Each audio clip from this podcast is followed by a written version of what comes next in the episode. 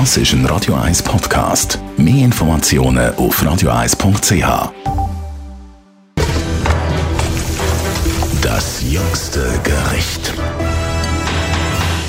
Dass wir Raubbau an unserer Erde betreiben, das ist jetzt schon seit Jahrzehnten bekannt. Und es ist höchste Zeit, dass man das Ruder umreißt. Und bei Röle und Chateau, der Vereinigung der schönsten und besten Hotels, dort schreibt man sich das ganz gross auf die Fahne unter dem Titel Food for Change.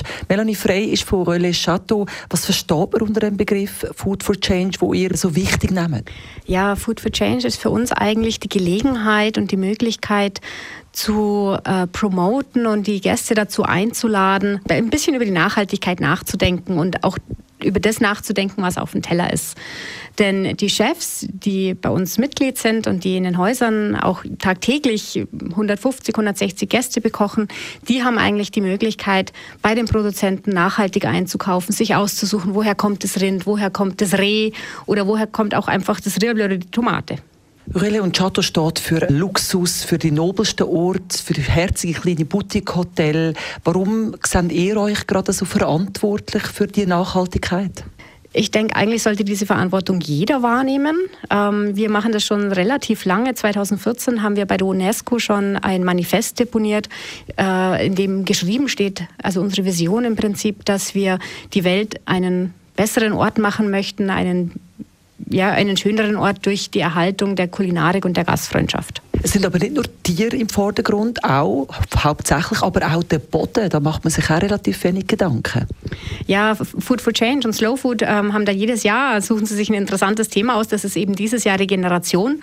Und da geht es primär um den Boden. Also um, entgegen der Erosion der Böden, äh, für die Gesundheit der Böden, also dass sie auch wirklich fruchtbar sind. Und da kommen dann auch wirklich so relative Basics wieder zum Vorschein, also drei Felderwirtschaft, dass man jedes Jahr was anderes drauf anbot, weil ansonsten wird einfach Raubbau betrieben. Auf Nachhaltigkeit leitet man also bei Röle und Chateau ganz grossen Wert. Ist es denn so, Melanie, dass man, wenn man bei euch eincheckt, auch ein bisschen mit gutem Gewissen kann einchecken, weil man weiß, okay, die Leute hinter dem Label, die schauen auf all diese Sachen? Wir versuchen schon, das wirklich in jedem Haus und in jedem Restaurant zu leben und zu beleben. Das ist, glaube ich, das Einzige, was wir tun können, damit wir einen Beitrag leisten zur besseren Welt. Melanie Frey von Relais Chateau zu Food for Change. Und die Veränderung muss tatsächlich stattfinden. Schön, dass so Häuser vorangehen, aber wichtig ist, dass wir als Konsumenten eben nachziehen und Nachhaltigkeit nicht einfach ein Trendwort bleibt. Das jüngste Gericht.